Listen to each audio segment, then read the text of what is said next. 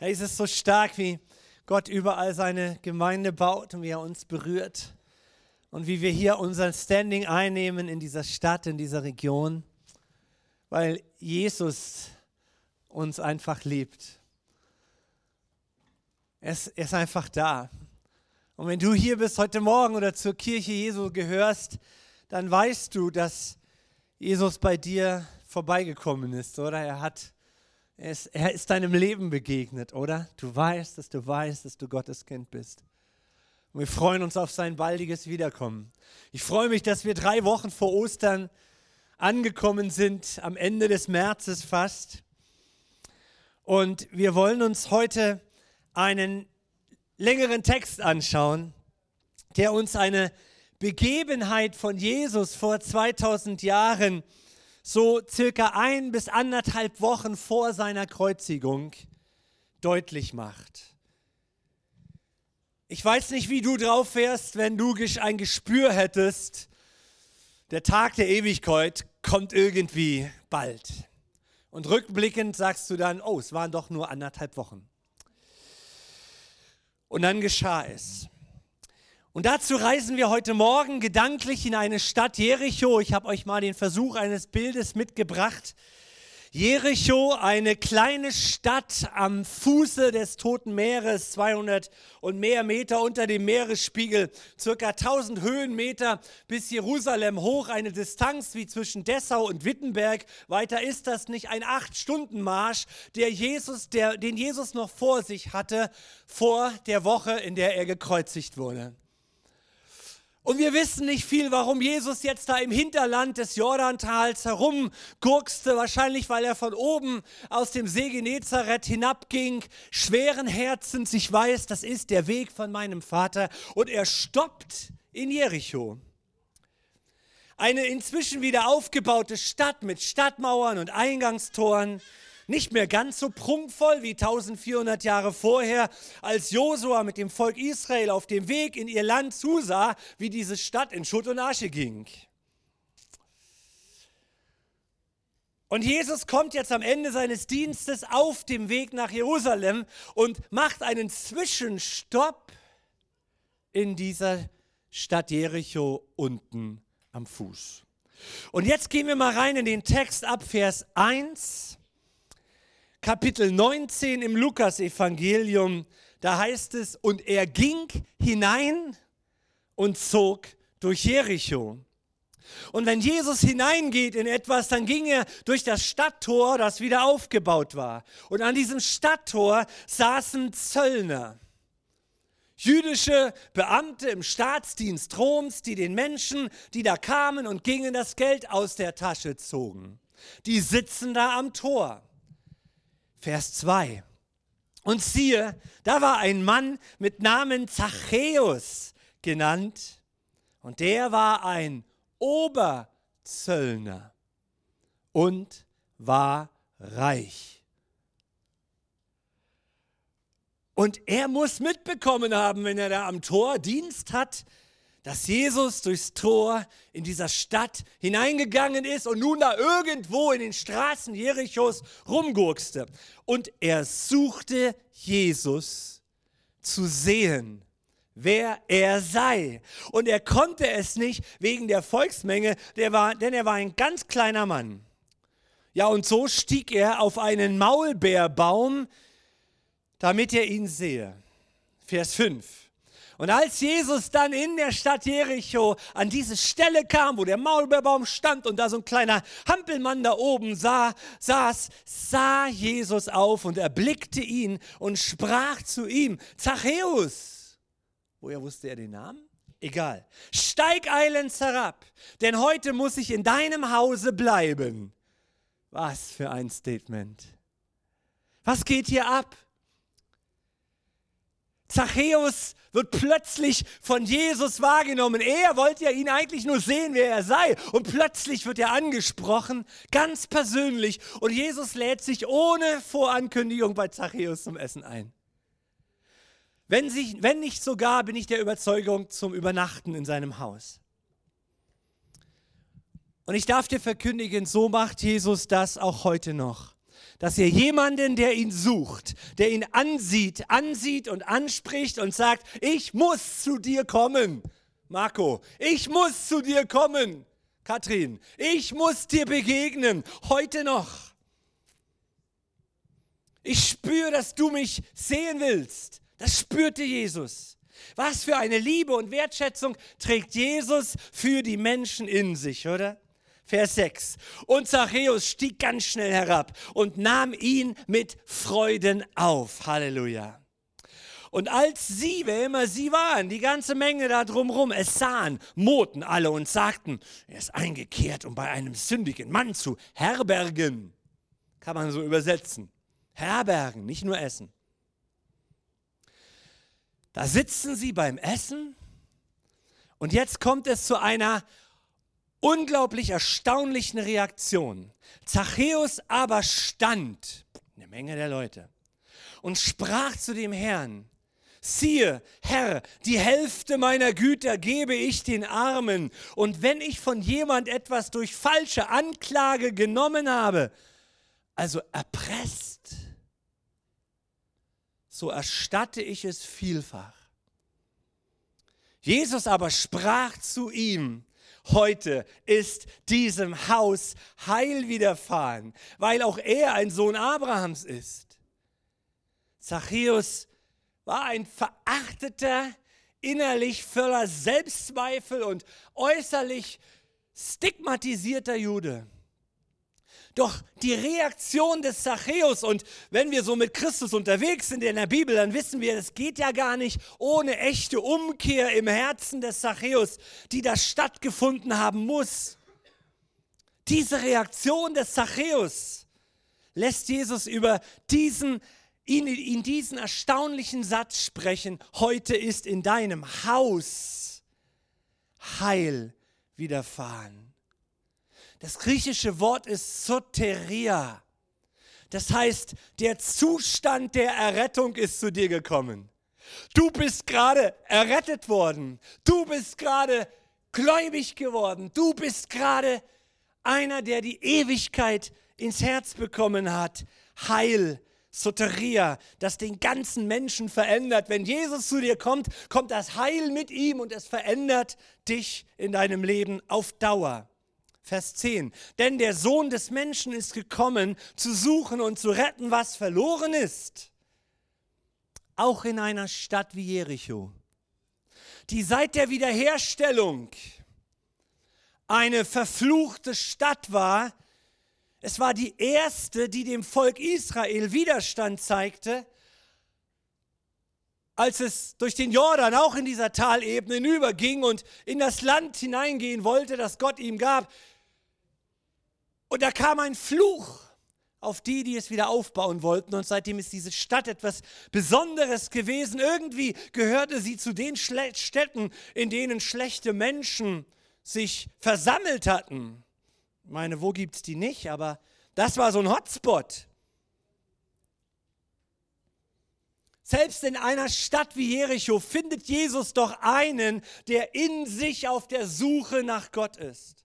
Und mehr noch, Jesus geht da ganz bewusst rein in die Stadt und sagt damit auch uns, dass es überall möglich ist, dass da Menschen wohnen in Wittenberg, in unseren Orten, wo wir hin sind und wo wir hinkommen, die unterwegs sind und eine Sehnsucht haben, dass doch auch Jesus irgendwie zu ihnen käme.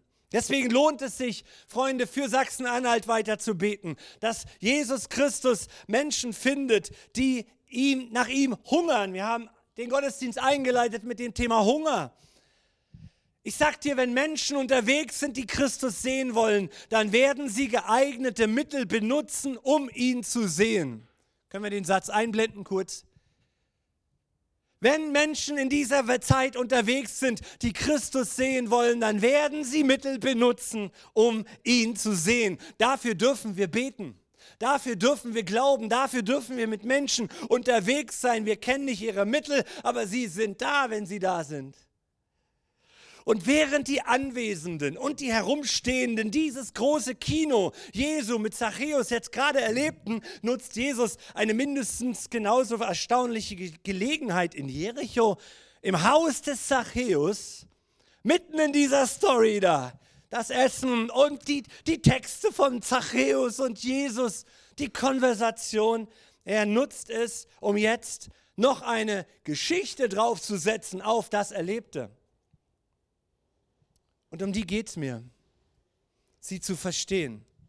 Um den Zuschauenden und Zuhörenden eine tiefe göttliche Lebenswahrheit zu vermitteln. Nicht genug, was sie schon gerade gesehen und gehört haben, sondern Jesus sagt, jetzt verknüpfe ich es mit einer ganz tiefen geistlichen Wahrheit. Hört folgendes Gleichnis. Und vielleicht fragt jemand unter uns auch, hä, Gleichnis? War das jetzt nicht die Geschichte vom Zachäus? Habe ich im Kindergottesdienst gehört, ist jetzt nicht Ende Predigt? Nee, heute nicht. Weil jetzt fängt Jesus nämlich an zu predigen, in diesem Moment dort. Und es folgt ein Gleichnis, es folgt ein Beispiel, damit wir noch mehr begreifen. Diese jüdische Kultur war damals völlig vertraut mit dieser Art von Predigt. Ein Gleichnis ist eine gut durchdachte Geschichte, eine selbsterdachte Geschichte, um den Inhalt jüdischer Bibel zu aktualisieren und verständlich zu machen. Gleichnisse waren bei den Rabbinern niemals einfach nur Geschichten, sie waren immer verknüpft mit der Tora, mit den fünf Büchern Mose oder den Propheten, nämlich all dem, was Gott versucht, uns Menschen beizubringen. Und Gleichnisse, jüdische Gleichnisse, waren in der Lage, eine einzige Kernaussage des Wortes Gottes so auf den Punkt zu bringen, dass wir nach Hause gehen und sagen, habe verstanden.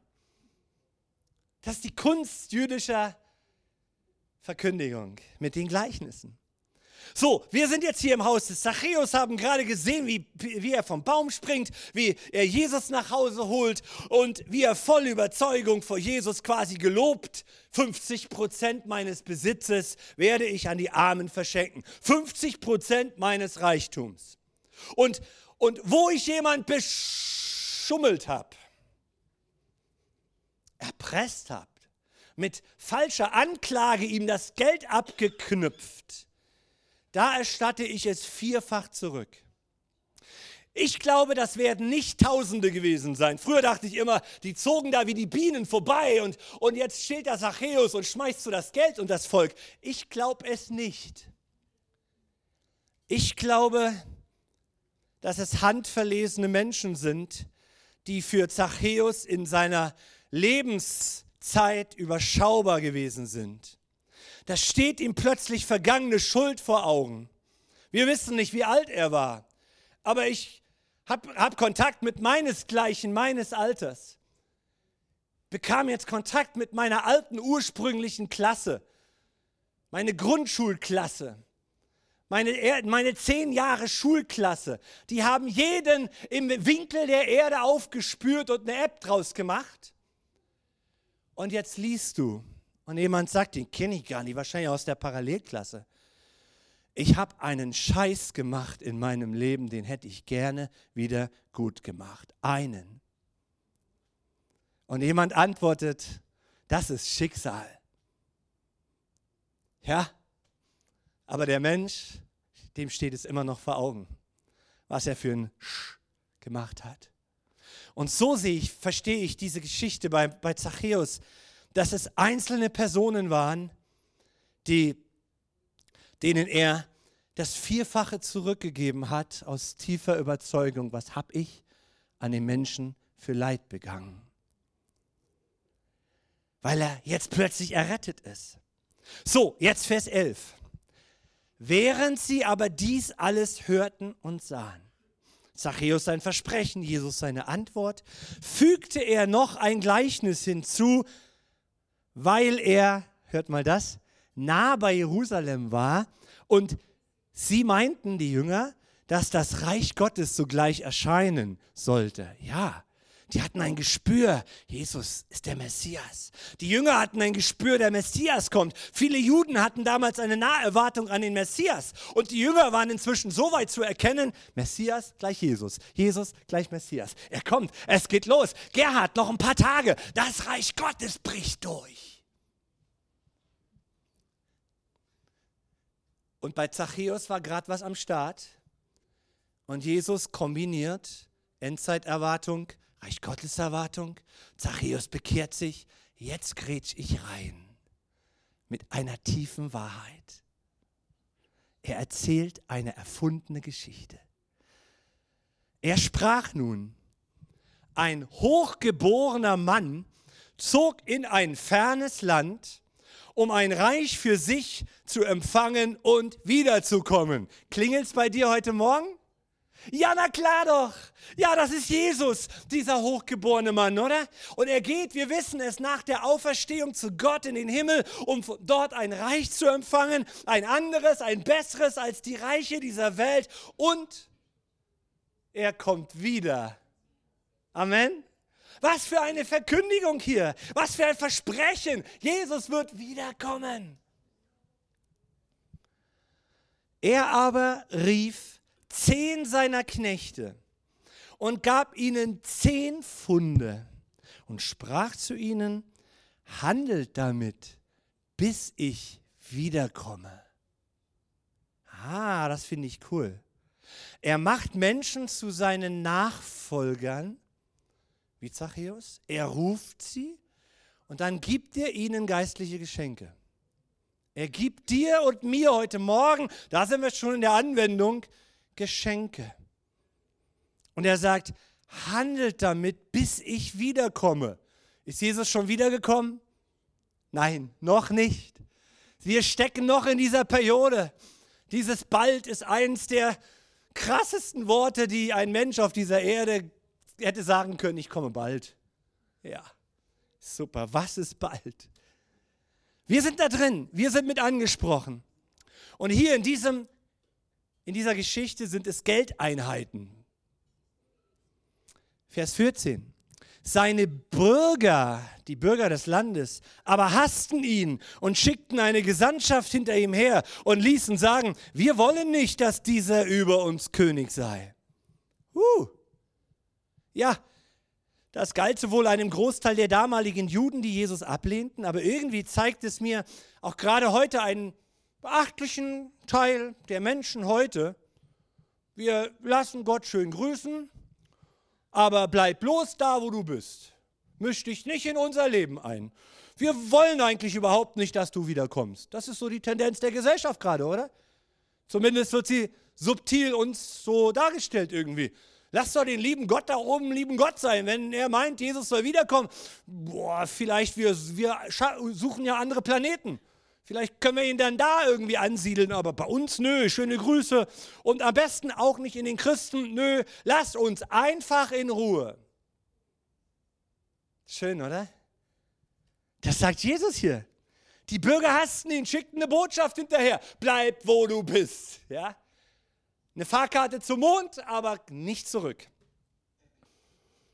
Vers 15 finde ich so, bang.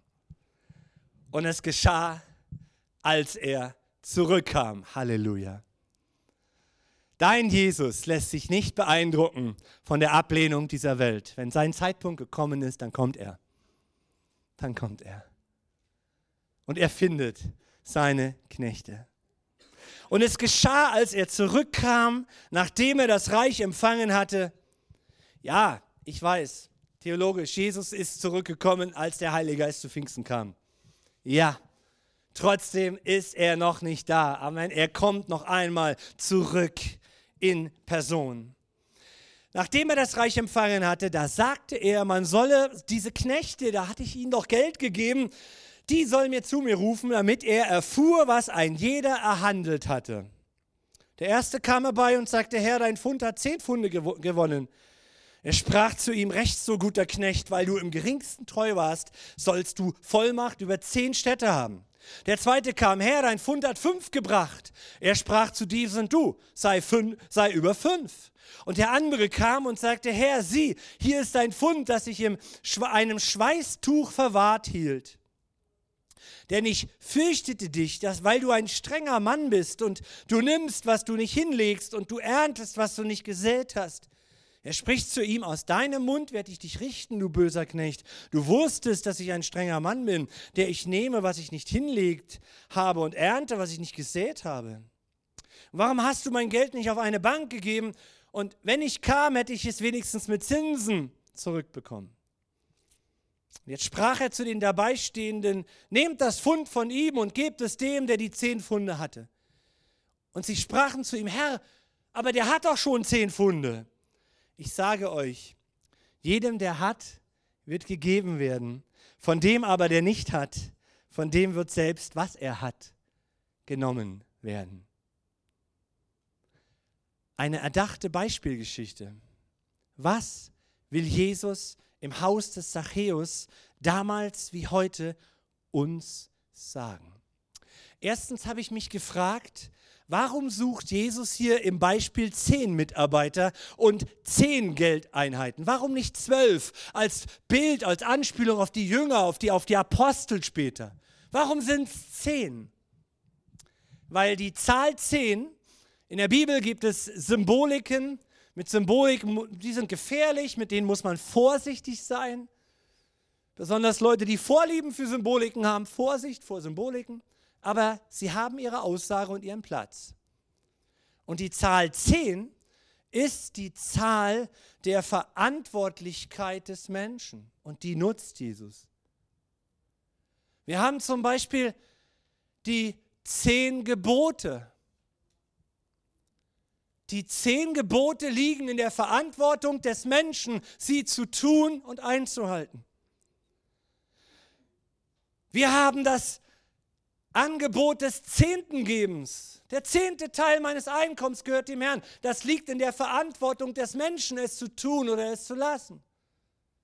Wir haben das Gleichnis von den zehn Jungfrauen, wo es um die Fülle des Heiligen Geistes geht. Es liegt in der Verantwortung des Menschen, mit dem Heiligen Geist gefüllt zu sein oder es bleiben zu lassen. Wir haben die Geschichte von den zehn Aussätzigen die alle geheilt wurden, alle die Güte Gottes erlebten. Einer kam zurück, um dankbar zu sein. Es liegt in der Verantwortung des Menschen, einen dankbaren Lebensstil zu pflegen. Du kannst es tun, du kannst es lassen. Die Zahl 10 ist die, ist die Zahl der Verantwortlichkeit des Menschen. Alle diese Dinge beeinflussen unser Leben zum Guten, wenn ich mir überlege. Eins zu zehn. Zehn Brummler in der Gemeinde. Einer ist ein bisschen dankbar. Spiegelt das auch die Gesellschaft wider? Sind wir eine undankbare Gesellschaft? Es liegt in unserer Verantwortung. Und hier die Zahl zehn, denen Gott etwas gibt. Mitarbeiter, Menschen, die er zu Christen gemacht hat, die er wiedergeboren hat, die er eingepflanzt hat in die Gemeinde, die unterwegs sind im Leben. Er gibt den Kindern Gottes, der Milliarde in dieser Welt, Talente, geistliche Geschenke. Und je nachdem, sagt Jesus in der Geschichte, was sie auf dieser Erde daraus gemacht haben, werden sie auch im Himmel und in der neuen Welt, die Jesus schafft, dann prozentual regieren und gestalten. Der eine, der zehn draus gemacht hat, wird über zehn Städte gesetzt. Der über fünf wird über fünf gesetzt. Und das hat Zacharias gerade, Zachäus gerade begriffen. Er übernahm Verantwortung. Er begriff, ich habe Reichtum bekommen. Ehrlichen Reichtum bekommen. Und 50 Prozent meines Reichtums, weil ich jetzt Christ geworden bin, investiere ich in die Armen, weil das gerade mein Umfeld ist. Den kann ich dienen. Und Jesus sagt, wow, du, bei euch ist heute Heil ins Haus gekehrt. Du hast die Verantwortung angenommen, die damit zusammenhängt, Kind Gottes zu werden. Weil Gott dir etwas gegeben hat als Sohn Israels, als Sohn Abrahams bezeichnet er ihn ja. Wer im geringsten treu ist, wird in der neuen Welt in höheren Positionen dienen. 50 Prozent seines Besitzes wollte er investieren und wo er Menschen betrogen hatte, wo er sie hintergangen hatte um des Geldes willen, erstattete er es ihnen vierfach zurück. Ich stelle mir vor, in dieser kleinen Stadt Jericho, umgeben von diesen Mauern, wie er da die nächsten Monate am Häuschen sitzt hey, du da, Kurt oder, oder Schamai. Ja. Hey, kennst du mich noch? Hey, ich bin der Oberzöllner. Hey, ich hab dich beschissen. Weißt du noch wie viel? Was? 200 Denare. Komm näher, ich kann nichts hören. 200 Denare. Unterschreib hier meinen Ausgabebeleg. 800 Denare gehen an dich. Gott segne dich. Shalom. Hey, da drüben, ey, schön dich zu sehen, ey. Was ich dir seit Wochen sagen wollte, das war nicht in Ordnung, wie ich dich und deine Familie behandelt habe. Das Gleichnis mit den zehn Mitarbeitern von Jesus will uns aber mehr sagen. Es will uns nicht nur aufzeigen, wenn du mit Jesus unterwegs bist, hast du Verantwortung, dass du, wie du mit den Dingen umgehst, die Gott dir geschenkt hat, sondern wir haben Verantwortung, dass das, was ich habe, vermehrt wird.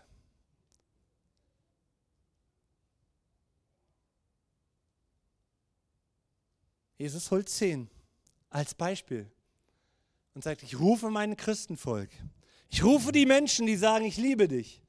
Ich gebe euch Talente, ganz, ich gebe euch Talente.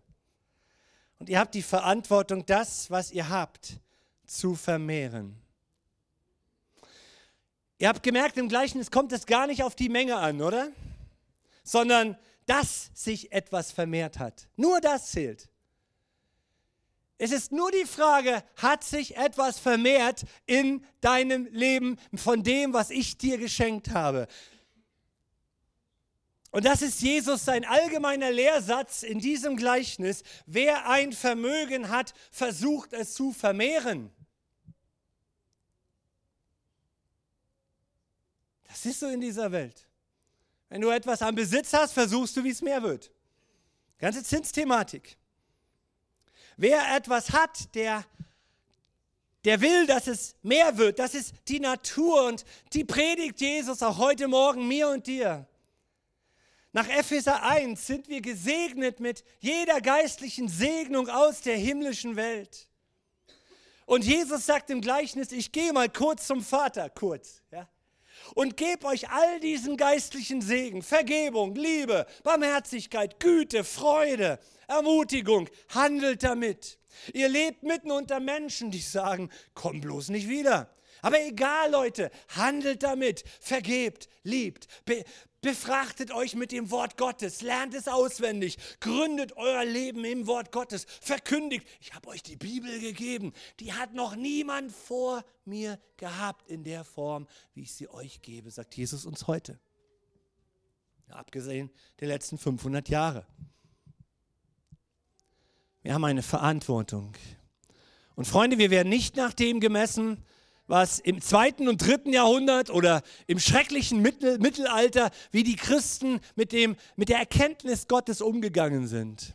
Die nicht mal die Bibel lesen konnten, die Sonntagmorgen es auf Latein referiert bekamen und kein Wort verstanden, außer die Gelehrten. Aber wer war das damals schon? Nein, du wirst von Gott danach beurteilt werden, heute, Stand heute, mit deinen 87 Bibeln, mit deinen 1500 Kommentaren. Und was handelst du mit dem, was du weißt? Was handelst du mit dem, was Gott dir gegeben hat? Danach werden wir gerichtet. Und dann kannst du sagen, aber Herr, ich hatte Social Media. Ich hätte mir das doch nicht ausgesucht, dass ich so einen Wohlstand habe. Gott sagt, interessiert mich nicht. Hat es sich vermehrt oder nicht, bleibt die Frage.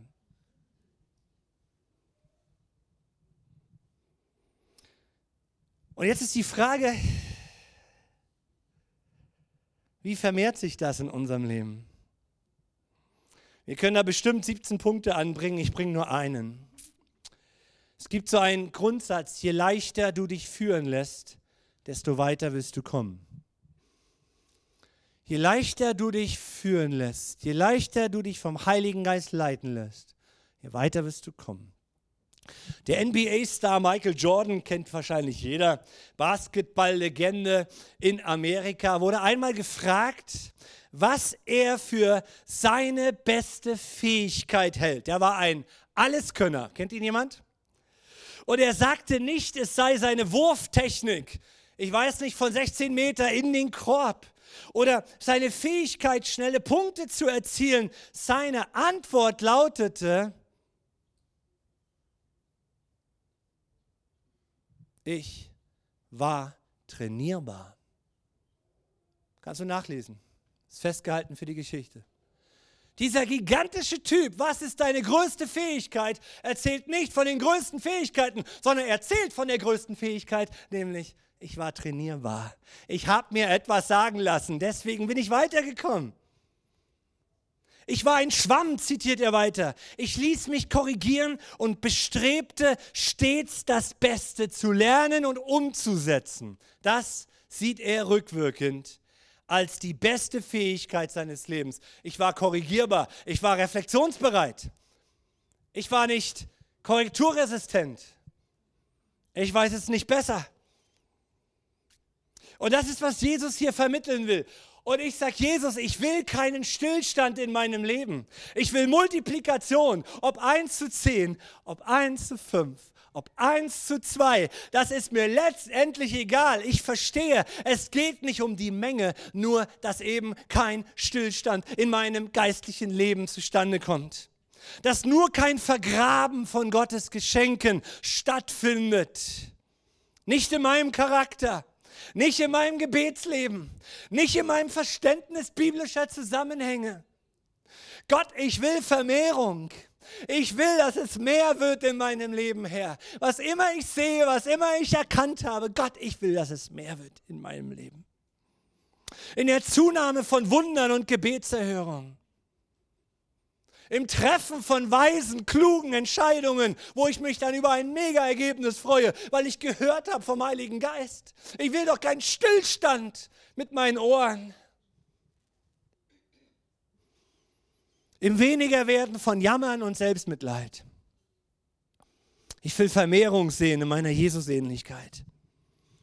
Und natürlich auch in Barmherzigkeit und Geben und sozialem Engagement helfen, aber ich habe ein Ziel, meine Talente werden nicht vergraben.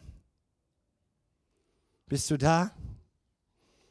Wir haben eine Aufgabe auch als Gemeinde. Wir wollen uns kümmern, dass Gott geehrt wird, dass Gott groß gemacht wird, dass wir Gemeinschaft miteinander leben, dass wir geistlich wachsen, oder? Und dass wir der Gesellschaft irgendwie dienen und etwas hinterlassen aus der Liebe Gottes. Das ist unsere Vision. Wir machen keine Nebenschauplätze auf, wir streiten uns nicht. Leute, das haben wir hinbekommen mit Corona, das haben wir hinbekommen während des Ukraine-Konflikts. Und das bekommen wir auch hin mit den Themen, die auf uns zukommen. Wir wollen Menschen für Jesus begeistern, weil er der zu uns gekommene Gott ist, der die Hand ausstreckt und der uns Talente gibt. Und da sind wir bei der zweiten Hauptaussage Jesu, quasi dieser Pointe des ganzen Gleichnisses mitten im Haus des Zachäus. Der entscheidende Kern in dieser Erzählung von Jesus ist, hier stehen sich zwei Gruppen gegenüber, die zwei Handelnden und der eine Nicht-Handelnde. Und die ersten beiden Handelnden wurden eingesetzt in der nächsten Welt gemäß ihrer Quantität.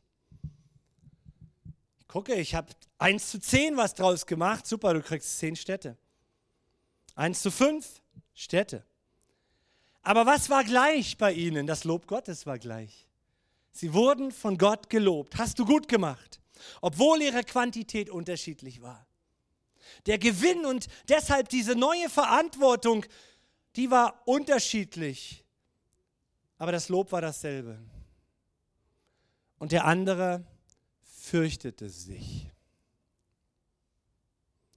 Er fürchtete sich in seinem Leben, seine Talente anzuwenden und zu vermehren. Und das ist der Kern. Jesus sagt, wer sich im Leben von der Angst bestimmen lässt, wird im Gericht nicht bestehen. Hier geht es nicht um Erlösung. Erlösung ist Gnade. Du wirst im Himmel leben. Aber was wirst du tun im Himmel? Über wie viele wird der Herr dich einsetzen? Das bestimmst du, indem du hier auf der Erde seine Talente anwendest und anwendest und anwendest. Wer sich im Leben, sagt Jesus, von der Angst bestimmen lässt, wird im Gericht nicht bestehen. Es geht um Bewährung für den nächsten Job. Unser Leben ist eine Bewährungsprobe für die neue Welt. Und wir sind für den neuen Job gerufen. Und es ist die Zahl 10, die uns deutlich macht, es ist nicht Gottes Verantwortung, nicht die Sache des Heiligen Geistes, nicht die Frage, wie viel Lobpreisgottesdienste du genießt. Es ist deine Verantwortung, was du und wie du mit deinen Talenten auf dieser Welt umgehst, im, im Blick auf Gott. Und dieser Typ, die spiegelt die Angst wieder. Angst vor dem, was Menschen sagen und denken und deswegen lasse ich mich ausbremsen. Und dann wird auch mein Dienst schlecht, weil ich mich quälen lasse von Angst. Oder ich mache es erst gar nicht. Zachäus hat die Angst überwunden, da waren seine Freunde, da waren seine Arbeitskollegen, das sprach sich in Jericho rum, aber er stand auf, angstfrei und er handelte. Angst vor dem, was Menschen sagen, wird eine Konsequenz haben in der neuen Welt. Und wir sagen, meine Güte, hätte ich doch nicht wegen Angst nicht gehandelt. Angst vor dem, wie Gott denkt. In vielen Christen sitzt die Angst, etwas falsch zu machen oder, oder etwas gegen Willen Gottes zu machen, statt dass sie einfach tun, was sie können und haben. Noch einmal, wenn du im Himmel ankommst, vergleich dich Gott nicht mit einem anderen, mit dem du in der Gemeinde unterwegs warst. Naja, im Blick auf XY war ich ja gar nicht so schlecht. Oder andersrum. Was will Gott mir schon als Lohn geben, wenn ich so wäre wie der in der Gemeinde? Aber bin ich ja leider nicht. Nochmal. Gott wird dich im Himmel nicht mit einem anderen vergleichen. Das machen nur wir Menschen. Wir vergleichen uns mit anderen und scheitern immer damit im Vergleichen ganz kläglich. Wir scheitern.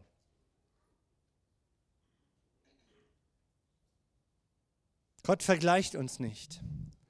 Gott, sondern Gott sagt, Gut gemacht, treuer Knecht. Du hast mit dem gehandelt, was du konntest. Nicht, was der Pastor konnte. Du hast dich vielleicht mit dem Pastor verglichen, aber ich habe dir ja nicht das gegeben, was ich dem, diesem Typen da gegeben habe. Du hast etwas anderes. Und du hast es akzeptiert mit deinen Handicaps, mit deinen Schwächen, mit deiner Lebensgeschichte. Ach, was können wir Gott klagen, aber die Klagen zählen nicht. Das wird im Gericht nicht standhalten. Gott sagt, ich frage nicht nach dem, was du warst. Er hat nicht gefragt, Zachäus, was warst du? Er hat nicht die zehn gefragt, was wart ihr? Er hat gesagt, was hast du mit dem gemacht, seitdem du zu mir kamst? Zachäus sammelte sich Schätze im Himmel, weil er als neugeborener Mensch das tat, was gerade zu tun war und was er wahrscheinlich vom Heiligen Geist inspiriert kam. Und er ließ sich nicht bremsen von der Angst vor den Leuten. Worship-Team kann kommen. Was denken die Menschen? Und ich fasse es zusammen. Bleibe oder werde trainierfähig und lebe weniger angstgesteuert. Denn du hast die Verantwortung dafür bekommen.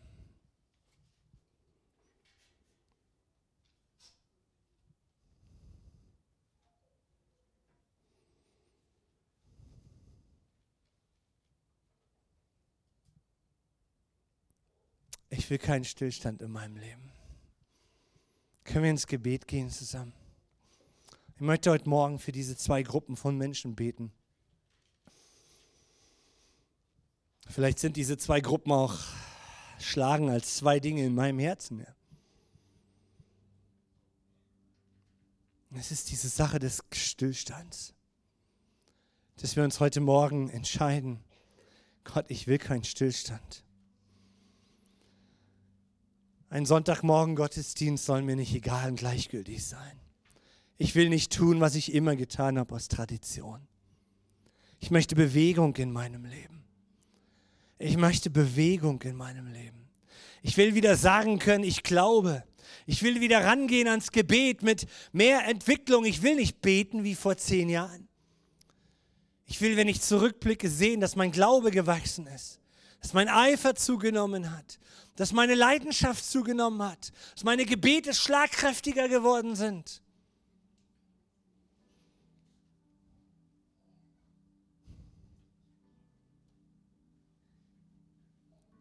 Ich möchte nicht in der Ablehnung leben, wo ich mich vergleiche. Ich will aufhören. Ich will aufhören damit. Herr, ich möchte in Bewegung kommen. Ich möchte, dass mein Glaube wachstümlich ist, dass du Frucht siehst, dass ich gewinne und gewinne und gewinne mit dem, was du mir gegeben hast. An geistlichen Offenbarungen.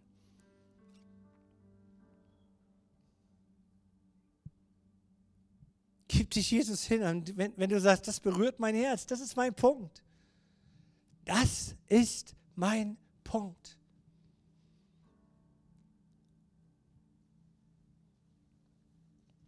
Ich habe aufgehört, mich zu trainieren. Bibellesen ist ein Training, Gebetsleben ist ein Training. Sich mit Jesus beschäftigen ist ein, ist ein Training.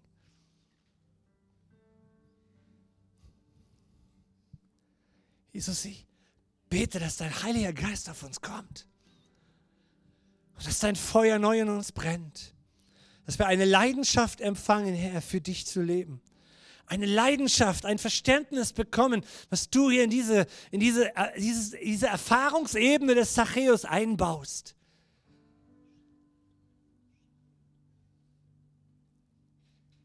Heiliger Geist, setz uns frei. Heiliger Geist, berühre uns. Gib uns eine Mentalität, unser Vermögen zu vermehren.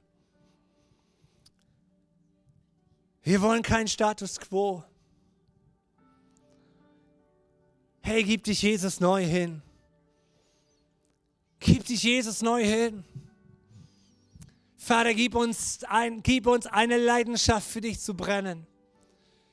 Gib uns eine Leidenschaft im Lobpreis. Dass wir was draus machen, Herr, zu deiner Ehre. Ich breche die Power von Stillstand von geistlichem, traditionellen Christentum. Es trottet so vor sich her. Wir machen immer dasselbe. Wir öffnen die Bibel frühmorgens, wir schließen sie, genauso wie wir es schon die letzten fünf Jahre gemacht haben. Wir lesen einen Vers, wir schlafen darüber ein. Wir malen ihn an, aber wir verstehen nicht tiefer. Jesus, ich breche es. Du hast uns gesagt, dass du so handeln wirst, deswegen, und du willst nicht, dass wir verlieren. Du willst, dass unsere Frucht bleibt. Deswegen zerbreche ich das im Raum des Geistes heute Morgen über uns allen, in Jesu Namen. Dass ein neuer Auferstehungswind durch uns hindurchgeht in Jesu Namen. Dass wir einen Spirit des Glaubens bekommen, eine Leidenschaft her, für dich zu brennen und das, was wir haben, zu vermehren. Und minde wenigstens leidenschaftlich darüber zu leben und zu reden. Damit wir nicht das verlieren und dann andere sehen, wie sie wachsen. Gott, das wäre schrecklich. Gib das, was der, der nicht, was aus, was aus, was aus, aus Tradition nicht benutzt wurde, gib es dem, der schon ganz viel hat. Weil wer hat, dem wird noch mehr gegeben werden. Wer hat, wird noch mehr gegeben werden. Das nehmen wir mit heute Morgen. Jesus, da docken wir an bei dir. Wir sind Menschen, die haben. Wir stehen auf der Habenseite, nicht auf der Loser-Seite. Wir haben die Habenseite her. Du hast uns gesegnet mit allem geistlichen Segen. Gott, mach uns zu solchen, die diese Initiative von dir nehmen und selber losgehen und in Verantwortung der Zahl 10 sagen, ich werde ein Handelnder sein, Herr. Ein Handelnder sein, Herr ein Handelnder sein, der die Gaben des Geistes vermehrt, der sich im Glauben vertieft, der vielleicht eine Hauskirche aufmacht, der sich ins Mitarbeiterteam investiert. Ich habe etwas her und es soll wachsen dadurch, dass wir dienen. Die, die, das Motto der Rangers ist, wachsen durch Dienen.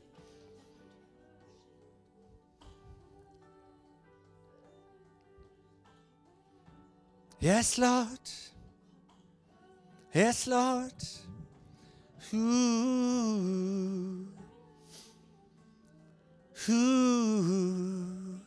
Ich war trainierbar, sagt der Sportler. Und Jesus, ich will vor dir auch stehen können und sagen, ich war trainierbar, Herr. Ich hatte ein Ohr zu hören. Ich hatte ein, eine Stimme zu sprechen. Ich war in Kontakt mit dir in Kommunikation. Gib uns ein trainierbares Herz. Gib uns ein trainierbares Herz.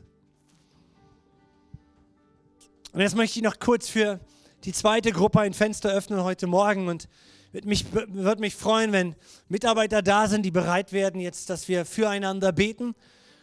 Muss gar nicht hier vorne sein, kann auch in der Reihe sein, aber ich möchte dich bitten, einfach aufzustehen, wenn du sagst, einer meiner großen Handicaps ist die Angst vor Menschen. Die Angst, was könnten Menschen tun, was könnten Menschen sagen, wie könnten Menschen mich einstellen, ein, einstellen, ein, einschätzen. Und der Heilige Geist ist hier und er will uns von Angst befreien. Johannes schreibt in seinem Brief, Furcht ist nicht in der Liebe, sondern die völlige Liebe treibt die Furcht aus. Menschenfurcht ist eine Falle. Vergleichen und Angst. Vergleichen und Angst ist das Thema von Jesus. Und wenn du hier bist und sagst, hey, ich bin so geplagt von Angst, dann möchte ich dich bitten, alle anderen ihre Augen geschlossen halten. Wir gucken nicht rum, wer es ist, sondern dann möchte ich dich bitten, dass du aufstehst. Und jetzt muss man doch gucken, weil vielleicht sind Mitarbeiter hinter vor dir um dich herum. Dann leg doch diesem Bruder, dieser Schwester die Hand auf und lass uns für sie beten. In Demut, auf Augenhöhe. Wir sind nicht besser als die anderen. Bei uns erwischt es auch. Aber heute Morgen ist ein, ein Momentum, wo der Heilige Geist Menschen von Angst befreien möchte. Das spüre ich, das spürt ich bei der Vorbereitung der Predigt. Und das rufe ich hier hinein in den Raum oder am Livestream. In dem Namen Jesus. Dass der Heilige Geist jetzt an dir arbeiten kann. Dass die Kraft der Angst gebrochen wird in Jesu Namen. Die Angst vor Versagen, die Angst vor Strafe, die Angst vor Fehlern, die Angst vor Korrektur.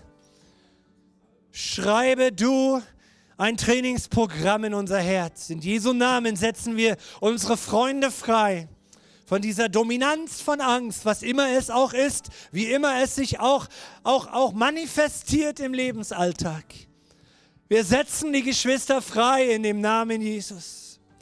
Von dieser Angst und du lass sie los, lass sie los, lass sie fliegen. In Jesu Namen. Steh du auf wie Zachäus. Und er stand in der Menge. Er war frei von Menschenfurcht. Er stand in der Menge. Heiliger Geist, mit deiner Salbung mögest du kommen und Geschwister hier dienen in deiner Liebe. Jehovah Rabbi Menisi. Yereverendere masonto kinarabambambambande. Yeresien narabambambamarende nende. Oh, wenn wir sitzen, lass uns Jesus anbeten, lass uns ihn anschauen, lass uns unser Herz öffnen, lass uns ihn einladen. Komm, Heiliger Geist, mehr von dir. Wir möchten in Bewegung bleiben. Wir möchten Männer und Frauen des Glaubens bleiben. Wir möchten, dass das, was du uns, mit dem du uns beschenkt hast, mehr wird am Arbeitsplatz, zu Hause, Herr. Geduld, ertragen, all die ganze Palette. Holy Spirit, wir wollen mehr, wir wollen in Bewegung bleiben, Herr. Wir wollen unser Trainingsprogramm durchlaufen, damit du uns gebrauchen kannst, auch in der neuen Welt, Herr. Shirebasute, Kia, Emarapasi. Oh, lass uns Jesus anbeten zusammen. Ihr könnt weiter beten und beten und beten, bis die Durchbrüche kommen. Spreche das aus, prophetisch Durchbrüche kommen, weil Jesus Durchbrüche in deinem Leben will und vorgesehen hat.